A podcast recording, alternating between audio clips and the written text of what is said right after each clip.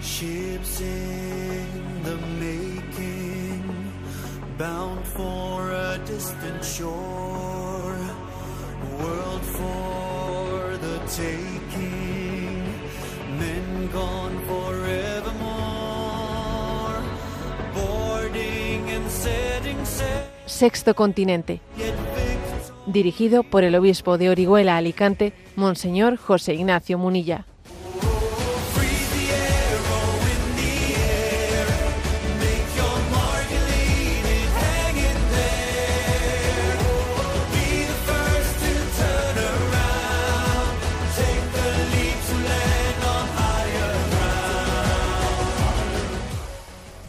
Un cordial saludo a todos los oyentes de Radio María. Un día más, con la gracia del Señor, nos disponemos a realizar este programa radiofónico llamado Sexto Continente, que lunes y viernes de 8 a 9 de la mañana, una hora menos, en las Islas Canarias, realizamos aquí en directo en Radio María España.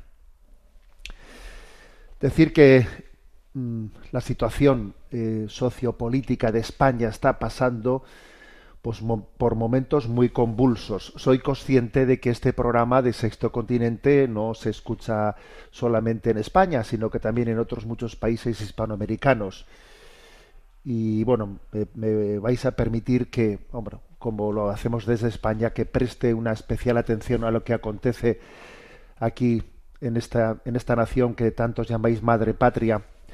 Es obvio también que nuestras crisis no son crisis eh, que locales, sino que estamos padeciendo males muy comunes. Sé que muchos que me estáis escuchando en otros lugares, eh, los que me estáis escuchando pues en Venezuela o los que me estáis escuchando en Nicaragua, pues me estaréis estaréis pensando si nosotros esas situaciones que estáis viviendo las vivimos hace hace años y, y no hubiésemos supuesto a dónde a dónde íbamos a llegar, ¿no? Sí, creo que existe un peligro grave el peligro de que cuando se hace una alianza entre democracia y relativismo ético, decía la encíclica Veritatis Splendor, eh, publicada hace 30 años, una democracia sin valores se convierte con facilidad en un totalitarismo visible o encubierto. A veces es más descarado y otras veces es más encubierto, pero una democracia sin valores acaba dando a luz un totalitarismo. En el último programa, ¿no? Pues quise denunciar, denunciar la situación de inmoralidad en la que está entrando la política española, ¿no? Afirmé que, que el hecho de que unos políticos amnistíen a otros políticos ¿no? que, que han cometido delitos a cambio de que estos les den sus votos y de que puedan seguir gobernando, pues es, es algo inmoral. ¿eh? es utilizar ¿no? los recursos legales, etcétera, es, pues de manera inmoral para perpetuarse en el poder. Y hoy quiero dar pues un paso más, porque es cierto que estamos viendo cómo las asociaciones de jueces, fiscales, el Consejo General del Poder Judicial es, desde luego, hay que decir que el mundo, el mundo eh, de, la justicia se está uniendo eh, en una en una unión, por cierto, inusual, que a veces vemos también división entre asociaciones judiciales, que si unos son progresistas, otros conservadores, ¿no?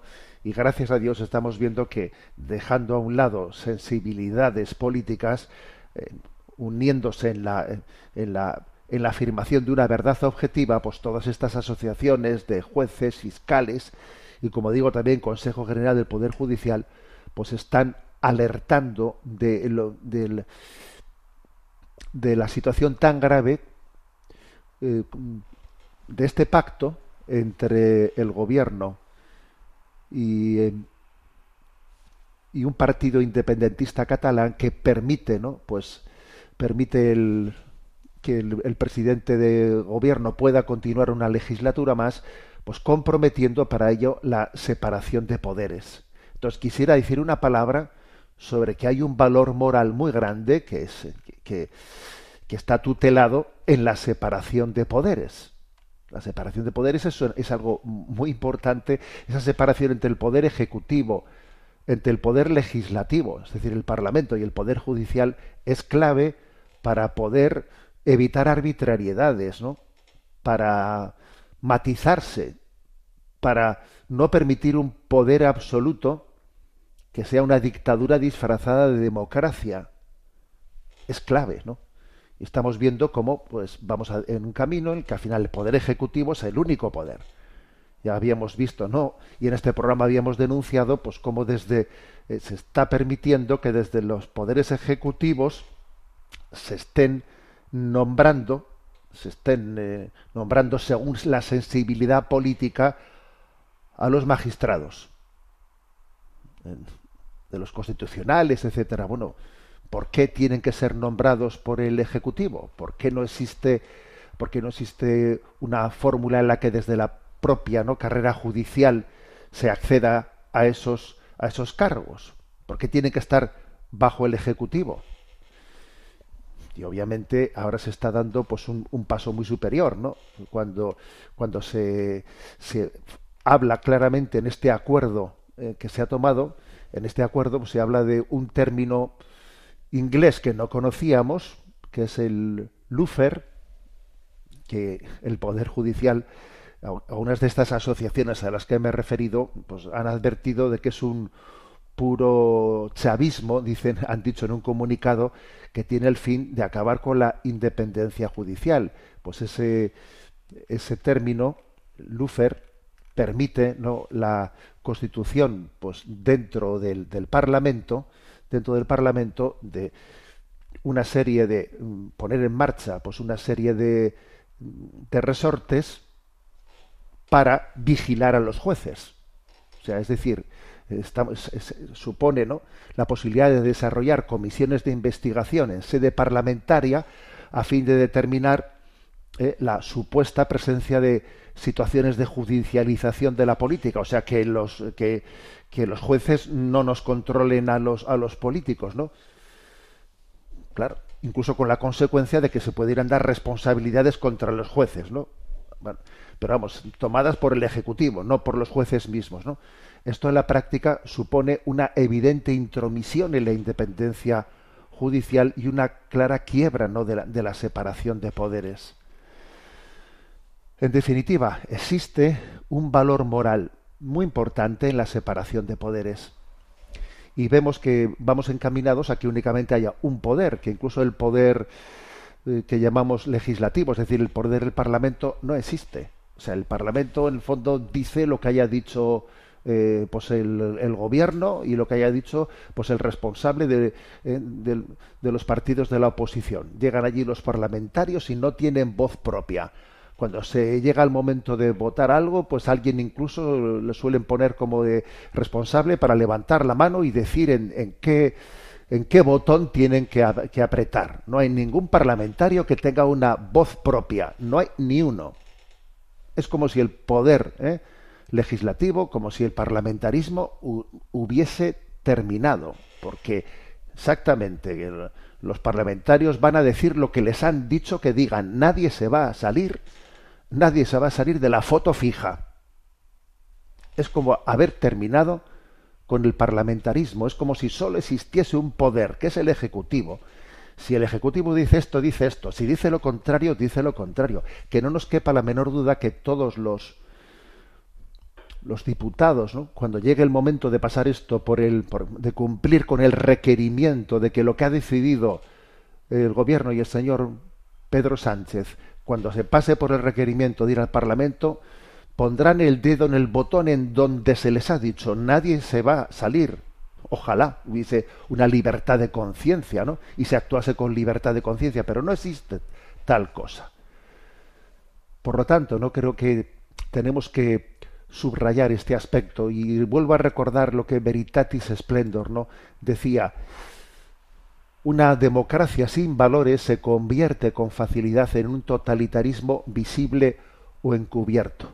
En cualquier caso, saludamos ¿no? pues esta reacción que ha habido de jueces, fiscales, del Consejo General del Poder Judicial, el hecho de que las cuatro asociaciones judiciales que generalmente suelen estar divididas, eh, la Asociación Profesional de Magistratura, la Asociación de Jueces Francisco Victoria, jueces por la democracia, la Asociación Foro Judicial Independiente, todos ellos hayan emitido conjuntamente pues, un comunicado poniendo el dedo en la llaga en esta en este ataque contra la división y la, y la independencia de los poderes.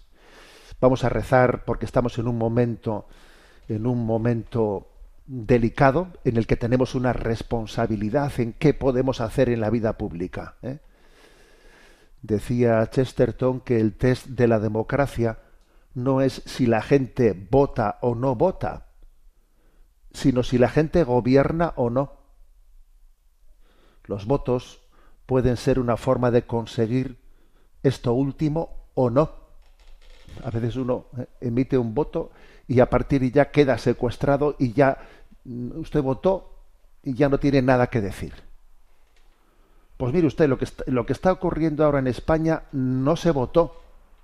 Mm, no recuerdo que nadie fuese, ¿no? En su programa de gobierno con algo así, diciendo, este es mi programa de gobierno, vóteme.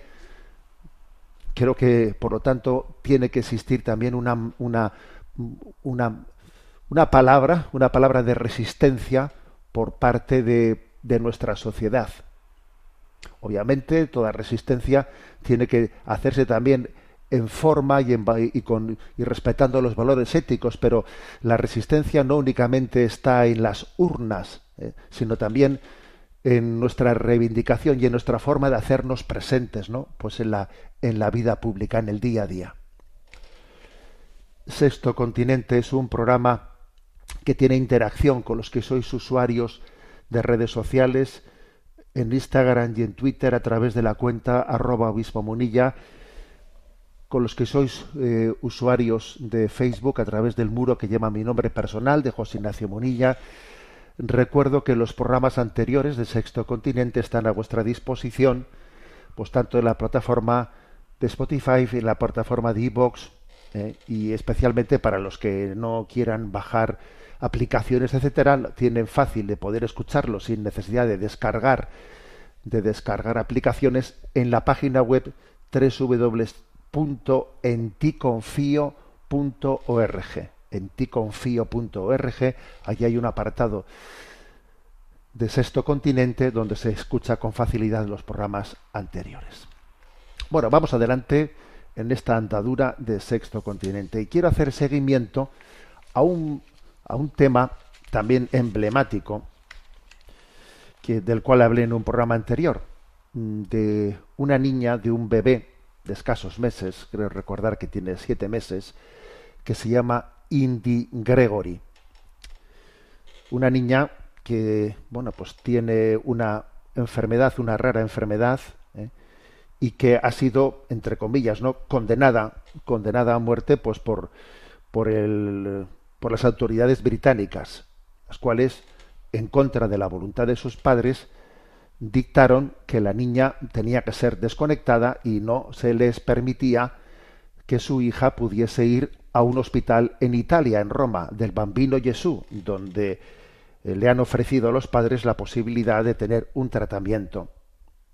Bueno, pues resulta que eh, con respaldo judicial la, la, palabra que han recibido es la de denegarles tal cosa y decir que, pues que la niña va a ser desconectada. O sea, algo uno dice, bueno, pues esto es posible que exista, sí, sí, es posible y además no es el primer caso, ya son varios casos los que han acontecido, pues especialmente en Inglaterra. Todos recordamos el, caso de Charlie Gard, pues que que fue una, batalla tremenda entre una familia y las autoridades británicas hasta que a su niña se le desconectó eh, dejándola morir o matándola, mejor dicho, ¿no? Y impidiéndole que fuese a ser atendida en otra nación, en concreto en el Hospital Bambino Jesús, Hospital de la Santa Sede que está en Roma. Bueno, ha pasado algo, esto, de esto hablemos el, eh, el programa anterior, pero ha pasado entre medio algo importante y es que ha habido una acción, yo creo que valiente y profética, de la primer ministro de Italia, Giorgia Meloni, y la, primera ministra británica ha dado un paso adelante y le ha dado, le ha concedido pues la ciudadanía italiana a esta niña. Entonces de repente se crea aquí un conflicto, ¿eh? se crea un conflicto y resulta que esta niña ahora no solo es ciudadana británica, también es ciudadana italiana. Así, ¿eh? hay que decir que ha sido una valiente, ¿eh? la primera ministra italiana. De repente esta niña es italiana y entonces el gobierno italiano, ¿eh? pues mm, claro, pide, pide que la niña pueda, pueda ser atendida en Roma. Y aquí se ha creado un conflicto grande que hoy a las 12 del mediodía va a tener que ser resuelto, porque sea eh, esta intervención de la primera ministra italiano ha supuesto que se haya paralizado la desconexión de la niña que ya sé que, ya hubiese estado ya realizada, ¿no? Y hoy a las 12 del mediodía hay una vista en la que esto va a tener que ser resuelto. Es muy interesante eh, el relato que leemos en Religión en Libertad, ¿eh? En el que se habla de cómo han acontecido las cosas. La familia nos está compartiendo de cómo han acontecido las cosas, qué tipo de comportamientos eh, ha habido en el hospital, porque es una manera también de, de denunciar hasta qué punto pues, puede ocurrir que un hospital, dentro de esta ideología del pensamiento único, ¿no? En la que no se respeta la patria potestad de unos padres, no se respeta la decisión de los pacientes, hasta qué punto, pues, un hospital, su forma de proceder puede ser también, puede dar el rostro, este rostro de, de la ideología de la cancelación y de la imposición, ¿eh? en el que no se respeta la conciencia de las personas, ¿no? Bueno, pues estos padres los padres de esta niña, de Indy Gregory, en alguna entrevista que han hecho, pues han contado cómo se les presionó hasta el mismo momento del nacimiento para que abortasen, porque habían visto que la niña tenía un líquido en el cerebro y entonces se les presionó hasta, eh, hasta la saciedad y ellos resistieron. Pero claro, imagínate un matrimonio allí de jovencitos, mm, bueno, resistieron porque muchísimos, la inmensa mayoría, hubiesen sucumbido, claro, hubiesen sucumbido. Estamos viendo ahora, estamos viendo la punta de, un iceberg con este caso, pero obviamente la inmensa mayoría de los casos habrán acabado sucumbiendo ante las presiones de, de un hospital y de un, y de un poder judicial pues que, que le tutela, ¿no? Bueno, después de nacer se, le detectó, después de eso, un síndrome, el síndrome del ADN mitocondrial, eh, que es, que es una, una enfermedad que amenaza su supervivencia, que es la que el bambino Jesús de Roma dicen que están dispuestos a afrontar, pero que estos dicen que no, que eso no tiene, no tiene posibilidad de eh, viabilidad de supervivencia. ¿no? Entonces, los padres han contado en la entrevista que tras este diagnóstico que se produjo un cambio de actitud en los facultativos de gran dureza, ¿eh? ah, que, sencillamente se les dijo que incluso habían introducido, ¿no? Pues en el, en el en el, en el modus de proceder, en el historial concreto de la niña, la decisión de que en caso de que tuviese alguna crisis daban la orden de que no fuese reanimada ¿eh? y que y que no se debía hacer ningún esfuerzo para sostenerla en vida en caso de crisis, ¿no? Claro, ya fue un enfrentamiento entre el hospital y la familia muy, muy serio. Incluso se les dijo, cuando, cuando se vio que los padres no, no pasaban por el aro y se resistían, se les advirtió que entonces esto iba a tener un, un riesgo de judicializarse, ¿no? Como ha sido, claro. Y entonces, cuando llega el momento de, de, que los, de que el hospital lleva las cosas a los tribunales, desde el hospital se les advierte a los padres que tienen que mantener reserva y no difundir esta historia en redes sociales, pues para nada, ¿no? O sea, se les intenta acallar, diciendo que no pueden hablar de esto en público, cosa que los padres no han hecho, y aquí estamos hablando de ello. Pero fíjate también cómo la propia libertad de expresión se intenta coartar, ¿no? Este es el momento en el que la madre, al hacerse público esto, la madre de Charlie Gard, que es pues otro niño que casi con, la, con el mismo diagnóstico en el año 2017 fue también sacrificado ¿eh? en, en, el hospital, en otro hospital, también impidiéndole a la madre que, que pudiese darle una, una, pues una terapia alternativa, la madre de Charlie Gard, al leer esto en redes sociales, se pone en contacto con ellos se pone en contacto y, les aconseja que busquen la representación legal de un grupo cristiano. Un grupo cristiano que se llama Christian Concert. Y bueno, y entonces comienza una batalla en la que esta familia por lo menos tiene un respaldo. Tiene un respaldo. A tener ese respaldo se, se logra pues un gran triunfo, ¿no? El, triunfo de que, de que resulta que mm, se consiga que el gobierno italiano le conceda la nacionalidad italiana a Indy. ¿eh? Los padres, te puedes imaginar, pues, pues emocionados porque habían perdido la fe la humanidad y entonces de repente ven ¿no? que, que alguien lucha por ellos. Entonces cuentan en la entrevista que en el hospital bueno, se irritaron tremendamente ¿eh? se irritaron cuando vieron que el gobierno italiano pues luchaba por esa niña, ¿no? Y además les dijeron, no pensamos dejar marchar esta niña de aquí, ¿eh? va a morir. O sea, el hospital diciendo a los padres, vamos, tú imagínate lo que es eso, ¿no? Que unos padres tengan que ver como en un hospital se sienten indignados porque alguien va a luchar pues, por la vida de una niña que ellos quieren dejar morir o que quieren matar pues parece que estuviese en juego su reputación, ¿eh? o sencillamente que la ideología les ciega, ¿no? Bueno, lógicamente a la hora de justificarse, los médicos alegan que si el peligro del traslado, que no confían en la utilidad de la cirugía que pretenden hacer los colegas italianos. Bueno, pero vamos a ver, la verdad es que un, un auténtico espectáculo, ¿no? Finalmente, ante el hospital se ha producido una manifestación, una manifestación de apoyo, convocada por otra madre de un niño con la misma enfermedad que también le habían ahí aplicado pues esa, esa especie de protocolo en el que al niño le habían ¿eh?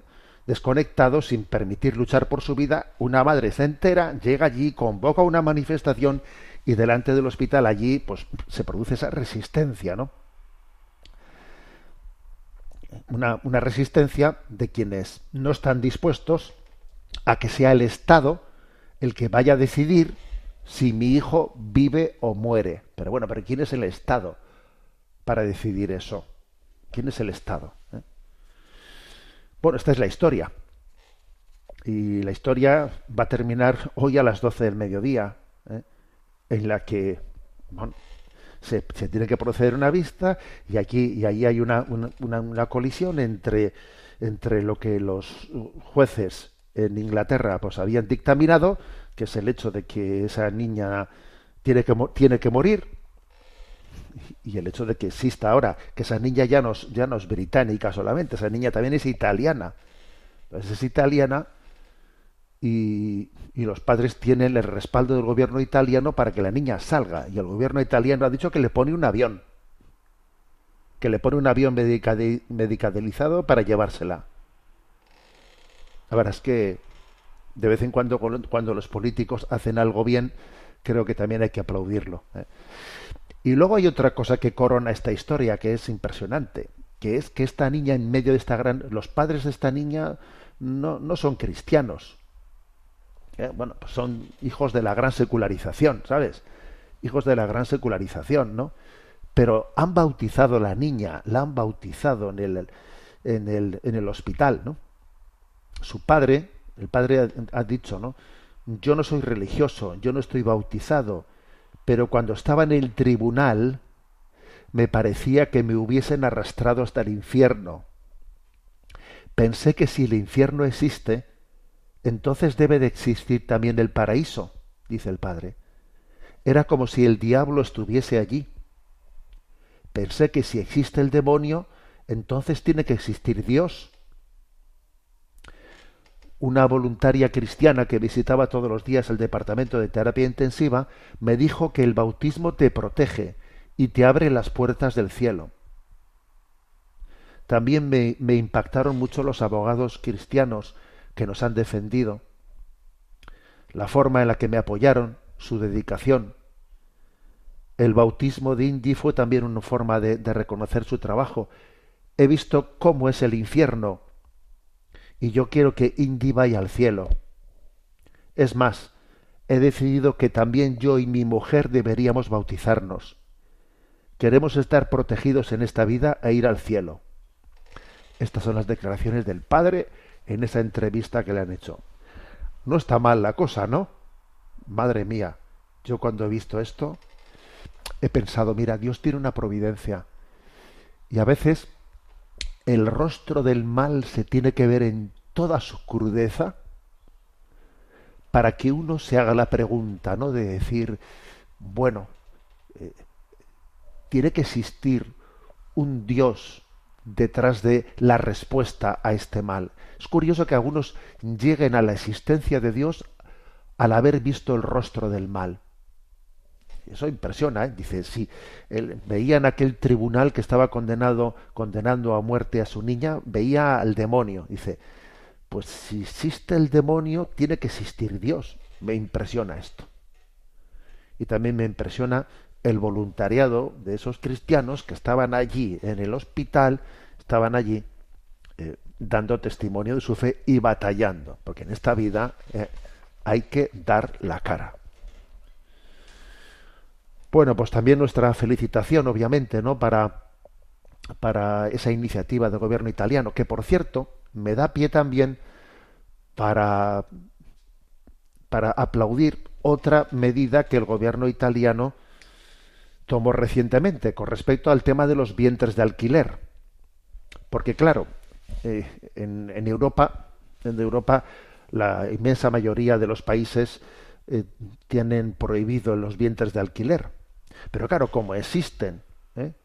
50 países en el mundo en donde está legalizado, lo que está ocurriendo de facto es que aunque en Europa los vientres de alquiler eh, estén prohibidos, pues existe un turismo, un turismo en el que se va eh, a otros países, allí se pone en marcha eh, todo el tema de los vientres de alquiler y luego ya una vez que el niño pues ya ya está aquí presente, pues a través del consulado, etcétera, pues es como si, si se adoptase un niño traído de otra nación, aquí se legaliza y aquí se llega a España o al país que fuese y asunto solucionado. Existe la trampa, ¿no? Y entonces creo que, claro, para poder cortar con este mal, pues digamos que, que el gobierno italiano, pues también ha tomado una medida importante, que es no únicamente tenerlo prohibido, como está prohibido en el resto de los países de Europa, ¿no?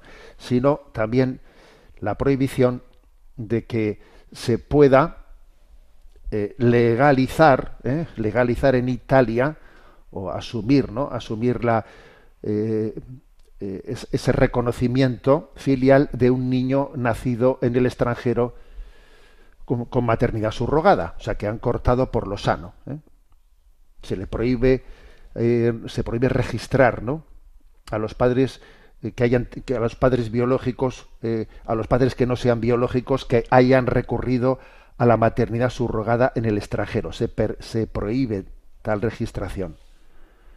Es más, incluso se arriesgan a una denuncia contra el orden público castigado con penas de cárcel a quienes hayan ido al extranjero a cometer ese delito. Y la verdad es que, claro, así sí que en Italia han cortado por lo sano este, este tema, cosa que en otros países, pues como en España, bueno, aunque en, teoría esté prohibido, pero voy voy al extranjero y allí, pues eso, siempre encontraré a alguien en que alquile su mm, alquile su vientre y se siga adelante con esta especie de esclavitud del siglo XXI, que es el término que ha utilizado la primera ministra italiana hablando de la maternidad subrogada o los vientres de alquiler. Es la esclavitud del siglo XXI. ¿eh? que está siendo utilizada pues eh, para que lo curioso es que esté prohibido la compraventa internacional de órganos está prohibida y sin embargo sí se permita eh, la compraventa internacional de un bebé alquilado en un útero. Mira, mira qué contradicciones tiene la vida. Está prohibida la compraventa de un riñón, pero sin embargo eh, se permite en todos esos 50 países y en nosotros se termina eh, se termina dándole una cobertura porque por el, por el mal menor pues por el bien eh, del, del, niño una vez que ya está pues lo terminamos registrando y el mal lo seguimos alimentando. Es la esclavitud eh, la esclavitud del siglo del siglo XXI que está también haciendo pues que, eh, que todo el lobby gay pues lleve lleve adelante pues una una fórmula de de pretender acceder a la paternidad o la maternidad eh, buscando de esta forma lo que la naturaleza obviamente pues no, no, no permite, eh, que es que una pareja de homosexuales puedan tener hijos. Y esta fórmula es la que está siendo utilizada, ¿no? Para ello, violando la dignidad de la mujer, alquilándola, ¿no? y privándole a un hijo del derecho a tener un padre y una madre, ¿eh? tener unos referentes objetivos y biológicos desde los cuales pues también crecer y desde una clara identidad, ¿no? sin que se nos hurte nuestra identidad, la identidad mm, también natural desde la que hemos venido al mundo. Bueno, pues vamos a, en este momento os comparto una, una noticia que es noticia de alegría, eh, y es que en, a, principios de noviembre tuvo lugar en Zaragoza pues la entrega de premios Espera. Eh, esta entrega de premios la hace la Subcomisión Episcopal para la Juventud y la Infancia y quiere como reconocer a los músicos católicos del, del año anterior, ¿no? y la verdad es que dentro del reparto de, premios, pues se ha premiado a una canción que es muy conocida, eh, bueno, o bastante conocida en este programa de Sexto Continente, que es de alguien que es de casa para nuestra diócesis de Orihuela Alicante, que es eh, Olga Martínez de Elche, la cual ha sido mm, ha recibido el galardón de mejor canción de música de adoración y alabanza del año. Esta canción que os voy a compartir, Late Corazón, de Olga Martínez, ha recibido esta distinción. Bueno, también ha habido otras distinciones que, bueno, que brevemente voy a mentar, pero que también comprenderéis que barra un poco para casa y entonces, pues, eh, destaque especialmente esta, este premio a la canción Late Corazón de Olga Martínez, mejor canción de música de adoración y alabanza. Escuchamos y oramos con esta canción a ti me entrego, transformame. Quiero seguirte, ven, rescátame.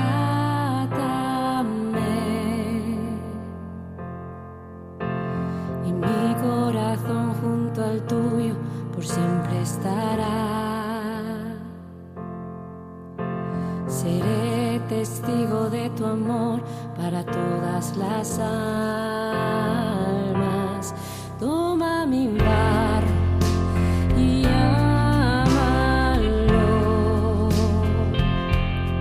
Hazlo de nuevo, ven restaurarlo.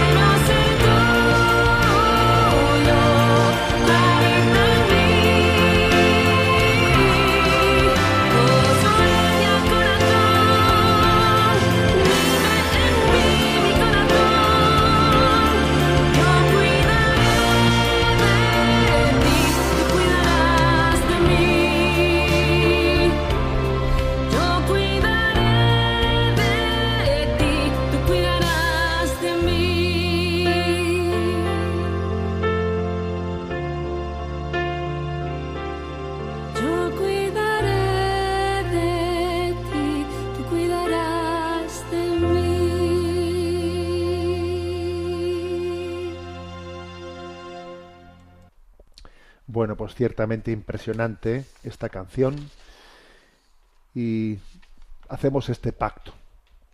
Yo cuidaré de ti, Señor. Proclamaré tu evangelio, no me callaré, seré tu testigo y tú cuidarás de mí. Yo me ocuparé de tus cosas y tú, tú ya te ocuparás de las mías. Este es nuestro pacto. Olvidarnos de nosotros mismos y evangelizar. Y Dios ya se ocupará de nuestras cosas. No vamos a vivir pensando en lo mío, en lo mío, mis cosas, mis planes, mis proyectos. Que no. Yo me ocuparé de ti y tú ya te ocuparás de mí. Es nuestro pacto. Yo decir, Sagrado Corazón de Jesús, en ti confío, en vos confío. Seguimos adelante en esta andadura del sexto continente y vamos a tener también nuestro momento para la intervención de los oyentes. Tenemos a Marta en la emisora y le vamos a pedir que nos presente las preguntas elegidas. Buenos días, Marta. Muy buenos días, monseñor. La primera pregunta es de Guillermo de Valladolid, que dice Me ha sorprendido escuchar a un profesor de teología, en el contexto del debate sobre el aborto, la diferenciación entre el feto como un ser humano y la consideración de persona humana. ¿Cabe esa distinción? Es decir, ¿cabe hablar de un ser humano que todavía no sea persona humana? Vamos a ver, el tema, el tema es, bastante, digamos, eh, debatido. ¿eh? Lo primero, mm, decir que eh, no está definido, no está definido por el magisterio cuando se adquiere el estatuto de persona humana. Eso no está definido por el, por el magisterio. En cualquier caso, independientemente de, de, qué es lo que se entiende, porque al fin y al cabo eh, la persona no deja de ser un concepto, el concepto de persona. Eh, independientemente de qué se entienda por, por el concepto de persona, hay que decir que se le considere una persona humana o se le considere un ser humano, que en el fondo es la alternativa, ¿no? Persona humana o ser humano, eh, en cualquier caso, la, que el aborto es un asesinato eh, de un ser humano, de una persona humana, eso está fuera de dudas. ¿De acuerdo? O sea, es decir, que esta discusión de la cual yo voy a hablar ahora no afecta a la consideración de lo que es el aborto, porque sea acabar con un ser humano, sea acabar con una persona humana, eh, pues eh, es un asesinato. Esto mm, voy por delante. Lo que ocurre es que algunos eh, distinguen entre ser humano y persona humana por el hecho de que la persona humana pues es un sujeto de derechos y de deberes, etcétera, etcétera, ¿no? Pero bueno, yo voy a voy a decir que obviamente yo soy eh, soy de la opinión y creo que es una opinión mucho más confluyente con el magisterio de la Iglesia, pues de que el embrión y el feto no solo es un ser humano, sino que es una persona humana. No solo es un ser humano, sino una persona humana. Entre otras cosas, porque claro, si no la pregunta, la pregunta que se formula es la siguiente: ¿en qué momento va a comenzar a ser persona humana? ¿El momento del parto? O sea, el momento del parto es el que le da el estatuto de persona humana. ¿Por qué? Porque en ese momento es cuando se le ve. Oiga, que hoy en día existe una ecografía y se le ve perfectamente antes de haber salido. ¿Qué pasa? Que eh, el estatuto de persona humana se lo vamos a dar, ¿eh? Eh, se lo vamos a dar pues por el hecho de que ya se haya desarrollado y ya pese no sé cuántos gramos y antes como pesaba menos gramos no, no le damos el estatuto de persona grama. O sea, ser persona humana no puede ser algo cuantitativo, es algo cualitativo. Y bien sabemos que desde el mismo momento en el que se produce la fecundación del óvulo, ya ese es el santo cualitativo, ese es el santo cualitativo. A partir de ahí todo es ya cuantitativo. ¿eh? Pero es curioso ¿eh? que, por cierto, el hecho de que hoy en día esté, pero biológicamente documentado, como en el momento de la fecundación se produce incluso un fenómeno luminoso, sea, hay, muchas fotografías y vídeos ¿no? que, que, se han sacado de ese momento de la fecundación donde hay un destello, hay un destello de luz eh, azulada, blanquecina, azulada, en el momento de la concepción. ¿no? Bueno, y ese es el salto cualitativo en el que el ADN de ese embrión es completamente singular y distinto al del padre y al de la madre. Bueno, entonces, yo creo, obviamente, es la, es la tesis que voy a defender al responder esta pregunta, de que no, no, no, cabe hablar de un ser humano que al mismo tiempo no sea una persona humana. ¿eh? A la hora de, de explicar esto hay dos hipótesis dos hipótesis y hay que optar por una otra. Una es que persona es aquel en quien el embrión llegará a convertirse cuando se desarrolle, eh, pues cuando desarrolle determinadas cualidades, llegará a tener racionalidad, autonomía, autoconciencia. ¿Eh? Esta es una hipótesis. Persona es aquel en que cuando se desarrolle ese embrión y ese feto, llegará a tener racionalidad, autonomía, autoconciencia. Y la segunda hipótesis, que es con la que yo obviamente no, pues me identifico, es que persona es aquel que precisamente porque ya es persona podrá adquirir esas cualidades de racionalidad, autonomía y autoconciencia cuando llegue el momento. Pero precisamente porque ya es persona, no que será persona cuando las adquiera. Y de hecho, de hecho, Pongo un ejemplo, ¿no? Cuando una madre se dirige a su hijo, lo hace en términos como cuando estaba embarazada de ti, de ti, cuando te di a luz, pero no le dice cuando yo llevaba en mi ser un organismo que luego fuiste tú. Eso no le dice. ¿Eh? es, una, es, o sea, yo creo que, yo creo que es que además me parece peligroso hacer esa distinción entre persona humana y ser humano, me parece peligroso porque, claro, y decir que lo constitutivo de la persona es su racionalidad, su autoconciencia. Mm, vamos a ver. Es que un niño recién nacido tampoco tiene mucha autoconciencia. Y además también existen personas que por enfermedades o lo que sea, pues no llegan a desarrollar eh, la racionalidad o la conciencia, pues que igual tienen discapacidades profundas. Entonces, ¿qué pasa? ¿Que esos no son personas o qué? O sea, no son personas los que, eh, pues, sencillamente, pues igual dicen, es que este está en estado vegetal. Bueno, ¿y qué pasa? ¿Que no es persona humana? O sea, que lo que, lo que te hace ser persona humana es un desarrollo concreto de la autoconciencia definitiva. ¿eh? Yo creo que, aunque es un tema, en el fondo, ¿eh? pues de, una distinción eh, conceptual y que de cara al aborto, desde el punto de vista católico, no tiene influencia porque le llames persona humana, le llames ser humano, es matar, es, es, un pecado contra el quinto mandamiento, yo creo que, que es mucho más coherente, coherente decir que la persona humana es persona desde el mismo momento en que es un ser, humano. No se puede ser ser humano sin ser persona humana. No puede serlo.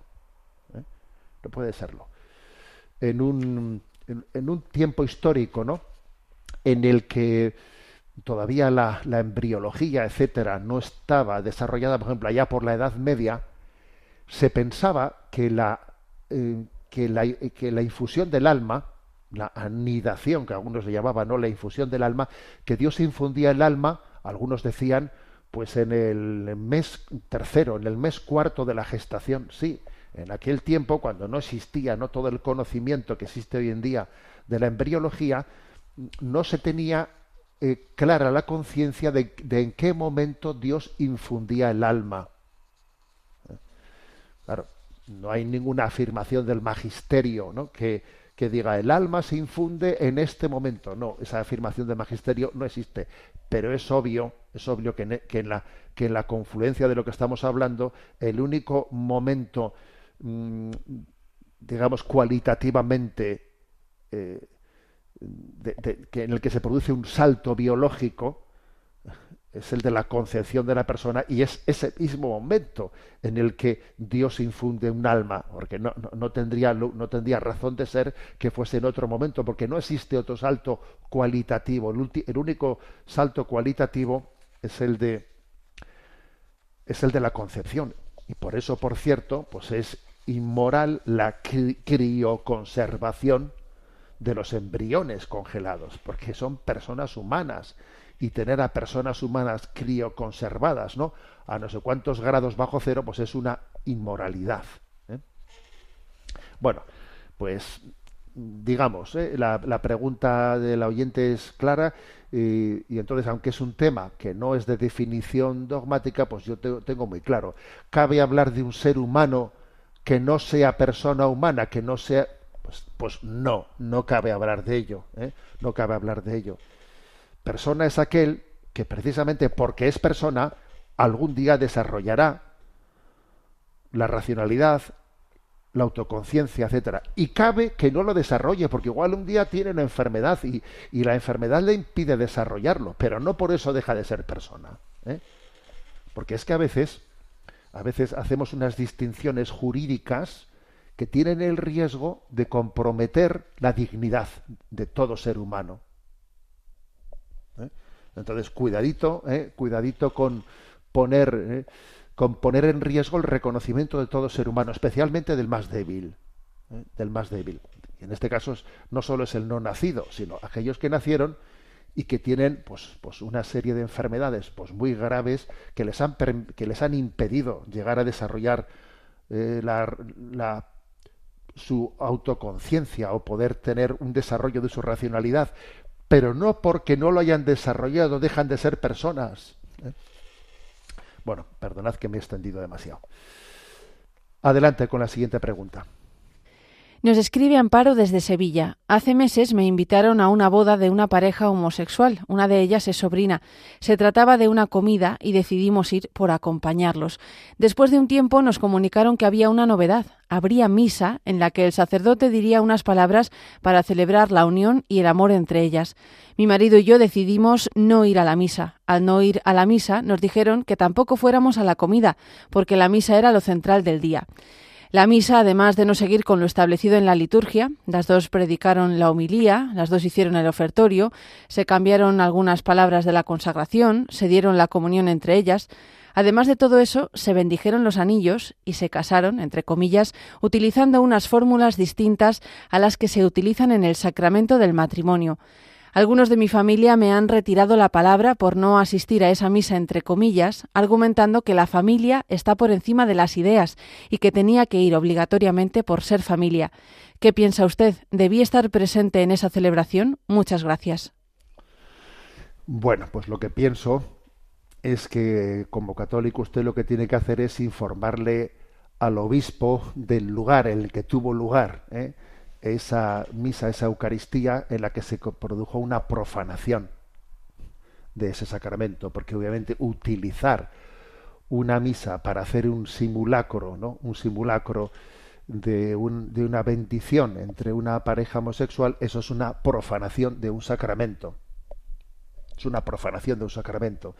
Y entonces, en el fondo, usted tiene el problema de que si ha actuado bien ante ante la familia. Usted ha hecho lo que tiene que hacer porque no, no se va a prestar usted todavía a ser testigo convidado de piedra en la profanación de un sacramento, pero ahí también hay una responsabilidad muy seria del sacerdote que hizo eso, del sacerdote que lo hizo. Y usted como, como laico comprometido con la vida de la Iglesia creo que debe de hablar de esto e informárselo a su obispo, porque tenemos una corresponsabilidad en la vida de la Iglesia. ¿eh? Entonces, a ver, estamos en un momento en el que en el que el caos que vivimos, la verdad es que nos está haciendo mucho daño, nos está haciendo mucho daño. ¿eh? Y creo que mm, creo que tenemos que no únicamente limitarnos, ¿no? a criticar la situación, sino sino ser capaces, ¿no? de hacer lo que está en nuestra mano para pues para rectificar las cosas. ¿eh?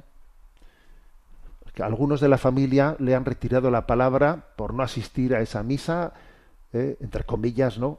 Eh, argumentando que la familia está por encima de las ideas. Ah, ya, por encima de las ideas. O sea, el que alguien quiera eh, sencillamente ser fiel, ser fiel a la verdad moral y a la verdad sacramental, eso son ideas, ¿no? Son ideas, es la fidelidad de la fe. Entonces existe una, una falsa, es un argumentario falso el que el que sencillamente pues por empatía familiar yo tenga que ser ciego y, dejar de ver que aquí se está cometiendo una profanación sacramental. Pues pues es que esa es una falsa empatía eso no es querer a las personas no querer a las personas es desearles el bien. Adelante con la siguiente pregunta nos escribe una joven eh, diciendo, soy una chica de 23 años y estoy saliendo con un chico. Nuestra idea es casarnos porque nos queremos muchísimo, pero a ninguno de los dos nos gustan los niños. Hemos intentado hacernos a la idea, pero me da ansiedad el pensarlo y me agobiaría tenerlo. Me he flagelado muchísimo con este pensamiento porque me siento fatal. Me intento ver en un futuro con bebés, pero he estado cuidando a varios y lo único en lo que pienso es qué suerte que no lo cuido 24 horas. Además, el pensar que si fuese un niño en vez de niña me agobiaría mucho más, ya que son muy distintos. Esto hace que me sienta muy mal, porque no tengo ninguna vocación de ser madre. Lo único que me genera es ansiedad y a mi novio igual. De hecho, fue él quien me lo dijo y yo siempre le decía, bueno, no nos cerremos en banda, quizás es que ahora no nos lo podemos imaginar, pero en un futuro nos apetece. Pero es que nos apetece cero, y si nos lo imaginamos, solo nos genera un sentimiento de rechazo. Mis hermanas, por ejemplo, ya saben cuántos hijos querrían tener, qué nombres les gustan y dónde les llevarían al colegio. En cambio, yo jamás he pensado en eso. Solo pensar en un nombre ya me cuesta, y ellas tienen hasta una lista. ¿Qué diría la Iglesia en estos casos? En Internet no hay ninguna respuesta clara y los de mi entorno solo se limitan a decir que eso es egoísmo. ¿Me podría ayudar con este tema? Muchas gracias de antemano y que Dios les bendiga a usted y a todos los que trabajan en Radio María. Bueno, la verdad es que yo creo que hay que felicitarle o felicitarte eh, a ti que has mandado este mensaje por ser tan claro y por describir tu problema con tanta claridad. Eh. A ver, dices que en tu entorno te dicen que eso es egoísmo. También es posible que además de un tema moral sea un tema psicológico. ¿eh? Yo creo que, que ese agobio, que ese agobio, ese pánico, ese pánico a la maternidad, a la paternidad, pues sea fruto de una inmadurez. ¿eh? Porque mira, en esta vida generamos mucha, mucha inmadurez. ¿eh? Y eso, eso hay que abordarlo. ¿En qué medida pues eso puede ser eh, egoísmo más como pecado moral o en qué medida pueda ser inmadurez psicológica, no lo sé. ¿eh? En cualquier caso, hay que abordarlo. Eh, sería impropio que fueses al matrimonio en, este, en esta situación. No deberías de casarte en esta situación, porque hasta tendrías el riesgo de que ese matrimonio fuese nulo, porque está cerrado la transmisión de la vida. Yo creo que lo que hay que hacer es pues dejarse ayudar. ¿eh? Y existen los centros de orientación familiar, que son importantísimos, que son claves, ¿no? Para, pues, para acompañar y detectar dónde están nuestras heridas, dónde están nuestras heridas. Hay que abordar la maduración de nuestra vida. Tenemos que aprender a amar y amar es entregarse, amar es amar es darse. Entonces, no se puede amar de verdad estando cerrado la maternidad o la paternidad. Es imposible amar con madurez. Entonces, yo creo que eso, yo pasaría por ahí, iría a un centro de orientación familiar y abordaría eso y vería dónde están, porque, porque la maternidad, el deseo de maternidad y paternidad es algo innato que Dios ha sembrado en nuestros corazones. Si ahora, por ejemplo, se generan sentimientos tan contradictorios como esos que se manifiestan, que has manifestado, pues obviamente es porque este mundo desquiciado nos está también haciendo daño. Nos está haciendo daño. ¿eh? ¿Os acordáis que aquí hablamos en este programa de, cómo se está extendiendo esa cultura de eh, restaurantes solo para adultos, eh, hoteles solo para adultos, vuelos de avión solo para adultos? Es que estamos generando una cultura, una cultura en la que estamos tan centrados en nosotros mismos, en nuestro yo, que, que estamos incapacitándonos para amar, incapacitándonos para dar la vida, ¿no?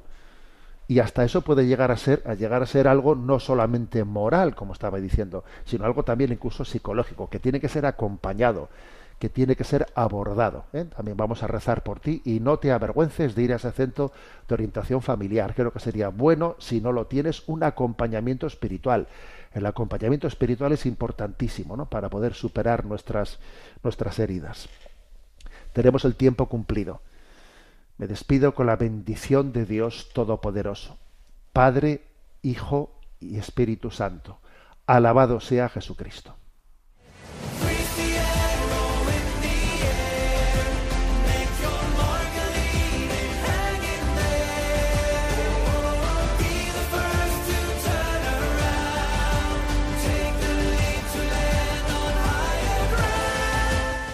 Finaliza en Radio María Sexto Continente, dirigido por el obispo de Orihuela Alicante, Monseñor José Ignacio Munilla.